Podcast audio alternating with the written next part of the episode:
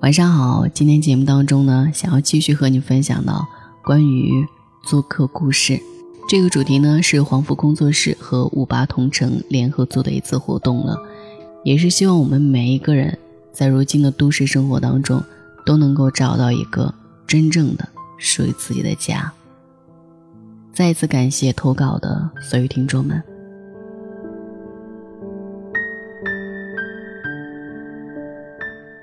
最近因为项目很多，加班的时间从之前的正常十点，下班到了现在的夜里两三点。的士司机到公司楼下的时候，我总是会用手机把车牌号拍下来，但谁不知道发给谁。不能告诉父母我这个点才下班，会让他们担心。夜里这个点，朋友们都睡了，于是照片就存在手机里。就当一个安慰了。回家路上不是最害怕的，最害怕的是下车的那一刻，要从租房小区的门口走到自己那栋楼，经过一个停车库，还有好几栋楼房。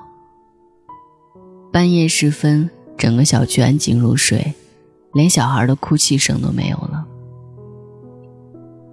走进电梯，看到光亮的广告牌里反射出来的自己。一张疲惫的、粉底都被油光晕掉的脸庞。电梯到了，还得经过很长一条过道，才能到自己最靠边的房子。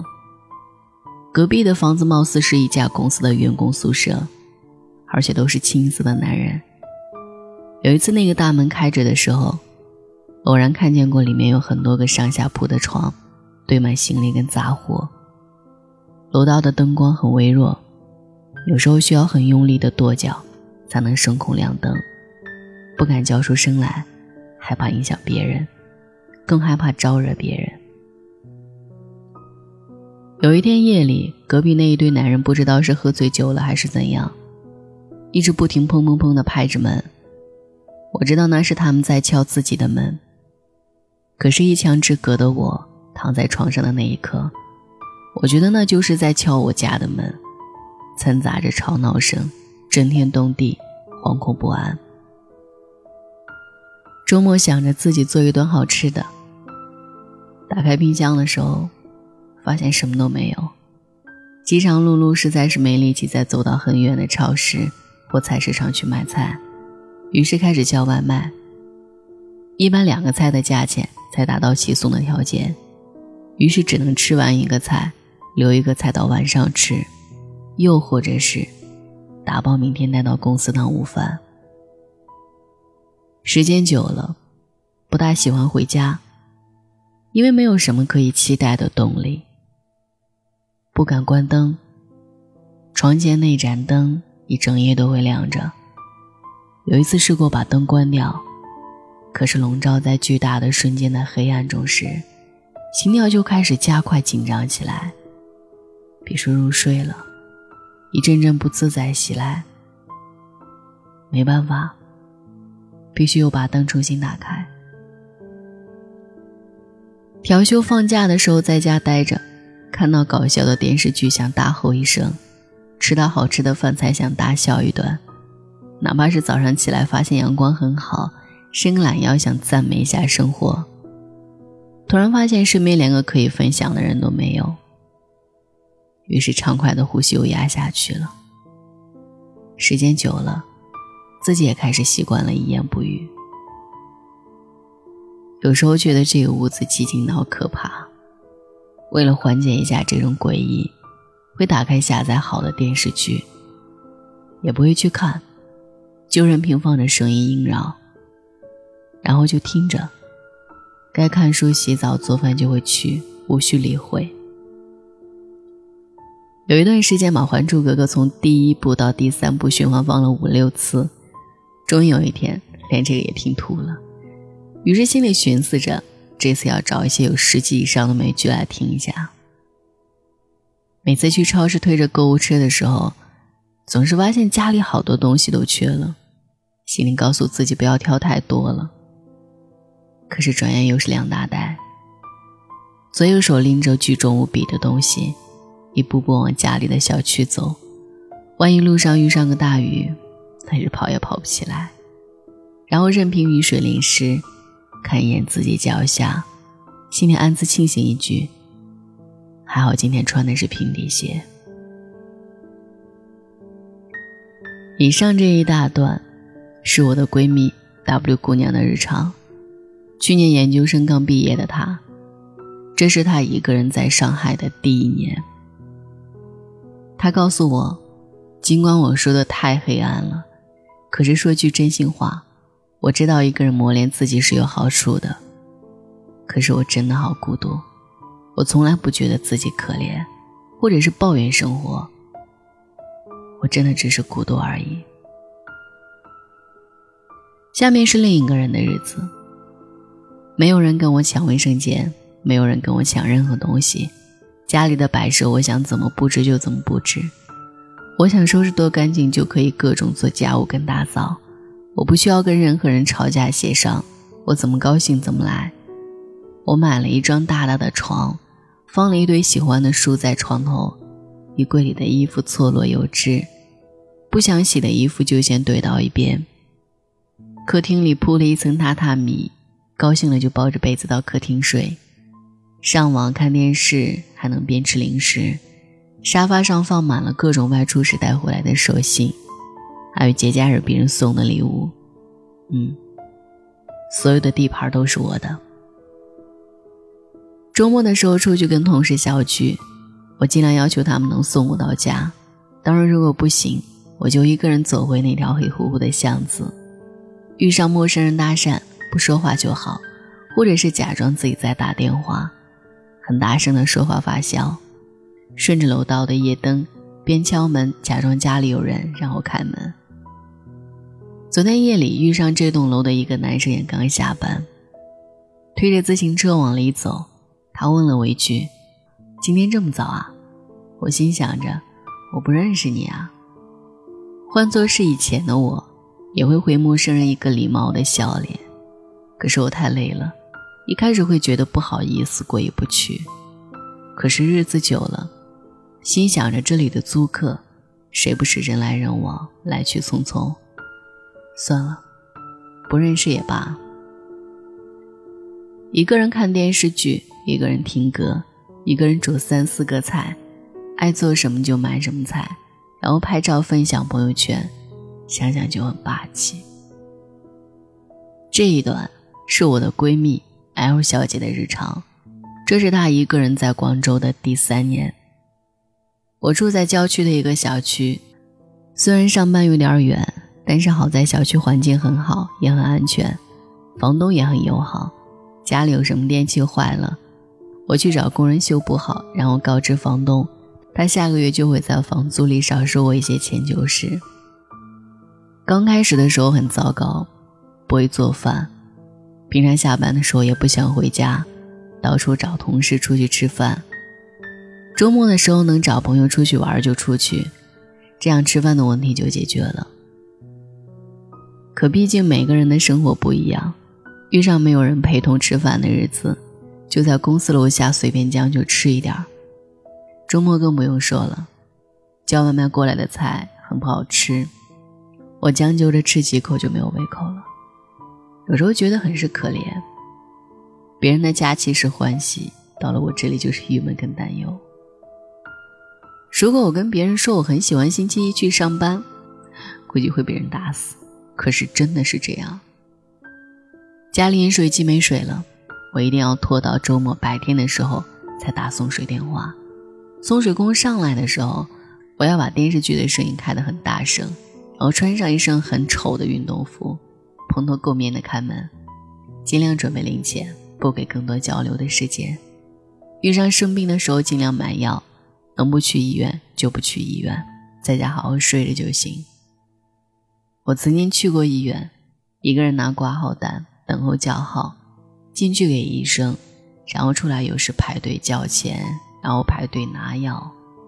我是个害怕医院的人，尤其是一个人的时候，看着人来人往，产检的孕妇、生病的姑娘、体弱的老人，身边都有人陪伴，我就在这拥挤的嘈杂声里，忍着头痛的无精打采，等候各种排队。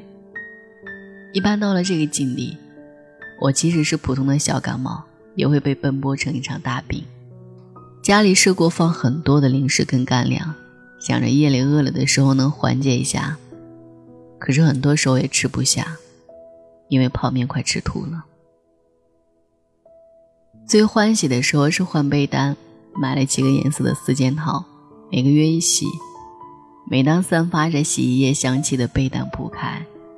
还有着阳光晒过的味道，也就这个时候，我才觉得这个屋里多了一点鲜艳的亮色。这一段是我的同事 Y 小姐的日常，这是她一个人在深圳的第五年。忘了说了，这一段应该是 Y 小姐在深圳前三年的日子。去年的 Y 小姐已经开始每天夜里回家熬上一把小米粥。放凉了，打包第二天带到公司。下午快下班的时候，就当做晚饭吃。他开始买一些半熟的菜回家，用锅热一下。他还买了一个汤锅，周末的时候扔一根骨头、几节莲藕或者玉米进去就好。前段时间煮蛋器也到了，他说可以给自己熬粥配鸡蛋，终于有一顿像样的早餐了。即使是煮泡面。他也开始学会加一把青菜，或者是切一根黄瓜。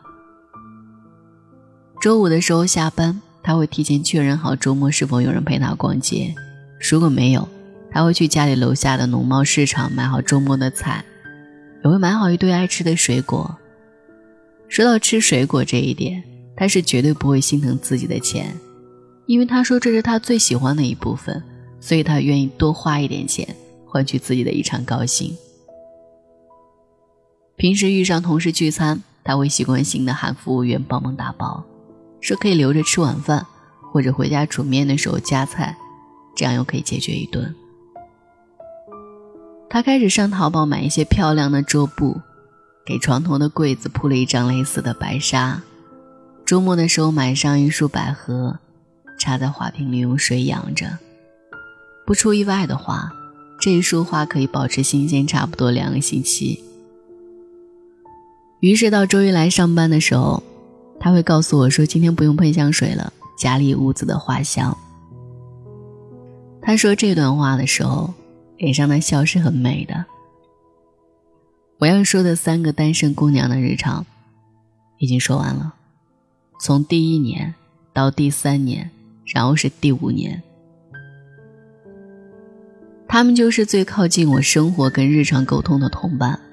也是很多在北上广漂泊的男男女女的同类，我也曾经是这当中的一份子。曾经有段时间加班很累的时候，我当时心里的奢望就是，要是这个时候给我一个休息的下午就好了，然后我可以躺在舒服的床上，任凭外面的天气是烈日炎炎还是刮风下雨，我喝着茶，听着音乐。感觉天塌下来也不会害怕。然后，当我真的有这么一段属于自己的日子的时候，开始明白，一开始是自由欢喜，然后觉得有点孤单，接着是怀疑自己是不是不会说话了，因为我经常一个人发呆，打开冰箱门，有时候愣很久，好长一段时间感觉冷气逼来才回过神。总的来说，我是享受这样的生活的，但是这句话在去年的我还不敢说出来。这是我到深圳这个城市的第四年，比起以前想办法找各种同学跟同事聚会，我现在更喜欢自己在家，没有计划，就这么荒废着。高兴的时候做一顿大餐，冲动的时候烤一些蛋糕，我还把各种豆子掺杂在一起。看打出来的豆浆是什么颜色。当然，最最安心的时候，还是坐在床上听音乐、看书，读到感伤的故事，也会任凭自己的眼泪就这么流下来。有时候大姨妈来了，先提前煮好生姜红糖水，然后看一部电影。有时候已经看过很多次的电影，这个时候居然会莫名其妙的嚎啕大哭。一开始很讶异。后来喝了一口红糖水，我明白，哦，该死的荷尔蒙。一个人住很可怕，一个人住也很舒心。当然，这一切的前提是，你要明白，从害怕到习惯，感觉孤独的恐惧，然后开始想办法拯救这种颓废，接下来是享受这种一个人的状态。这里的每个步骤缺一不可，你也无法逃避，或是直接跳跃，你只能学会一一接受，继而一一改善。所以，对于一个人的日子，我的建议是。千万不要让自己饿着，那样会徒生很多自我可怜的情绪。其次才是摆脱颓废，避免更多的坏习惯产生。第三阶段才是把日子过得好起来。这两年的时间里，我陆续的送走了好些离开这里回到家乡的朋友，于是会去曾经喜欢去过的地方吃一顿美食，看一场电影，吃一份甜点，然后帮忙收拾行李。目送他们离开这个让人又爱又恨的大城市。离别的时候也是伤感，他们总会告诉我：“我不是不爱这里，我已经尽力了，我没有办法再有勇气一个人坚持下去了，我很累。”有人把这一切归咎于没有找到另一半，还没有组建家庭，但是我身边也有已经升级为人妻人夫，还有成为爸爸妈妈的朋友，他们并不是没有烦恼。而是有了家长里短之后，不再有时间跟空间喘息，可以让他们静下来思考一下自己是否孤独这件事情。所以我总告诉我的这些单身朋友，千万不要奢望通过找另一半组建家庭来解决这种孤独感。甚至有时候，我觉得这份单身生活是一份礼物，它教会我们享受到了自由的时候，也得承受孤独。它更教会了我们如何去缓解这种孤独，并学会享受它。我们生来都是一条鱼，这一世界是一张很大很大的网，我们在这一张或是工作或是生活的网里穿梭来去，以为会有很多同类在陪伴自己。其实很多时候，我们都是独自存在于这张海洋当中，朋友会来也会走。那个走进你生命的爱人，不一定时时刻刻陪伴在你身边。而且随着时间的推移，这种互相偎依，也会在感情慢慢退化成亲情的时候，重回陌生。这个时候你还是孤独一人。如果这个时候你才发现自己是一条孤独的鱼儿，那会是一件很恐怖的事情。与其后知后觉。不如接受当下这份快乐的自在，属于你一个人的房间的日子。因为我们谁也不敢保证，将来你是会恨极了这段回忆，还是会怀念这段回忆。所以千万不要拿当前的这份暂时心情，定义你对一人时日子的感受。对了，外姑娘已经找到另一半了，她以前很是期盼有个人陪她一起生活。煲汤做饭，可是当这个人到来的时候，这些手艺他自己早就已经学会了。白姑娘问我：“我现在自己一个人也可以过得很好了，在我最需要的时候他不出现。如果是这样，那我跟他在一起的意义是什么呢？我为什么要跟他结婚呢？”我回答说：“我们这样倔强的姑娘，如果真要让我们决心嫁一人，那一定是我们修炼到这个境界了。”那就是我不是没你不行，只是有你更好，仅此而已。生活的神奇之处不在于遇见了多少看对眼的人，而是有可能会遇见很多教会自己一些事情的人。于是你开始学会反思，自己才是命运的主宰者。你独立而不依附于别人，但是你也有资格去依靠那些值得依靠的人。那些在大城市飘着的人儿，那些一人独居的男男女女们，这些年你过得好不好？岁月有没有改变你的模样，以及你的灵魂？晚安。每颗心上某一个地方，总有个记忆会不散。每个深夜，某一个地方，总有着最深的思量。世间万千的变幻，爱把有情的人分。两端。心若知道灵犀的方向，朝夕相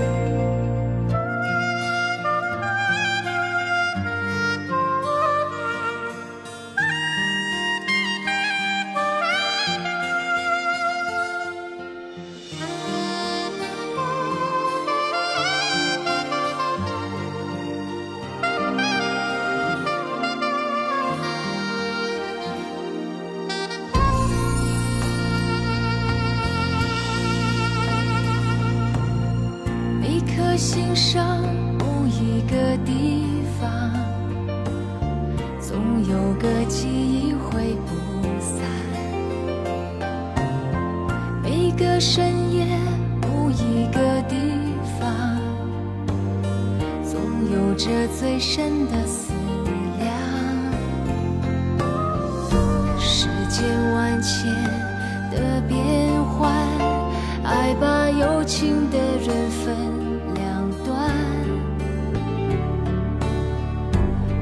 若知道灵犀的方向，哪怕不能够朝夕相伴。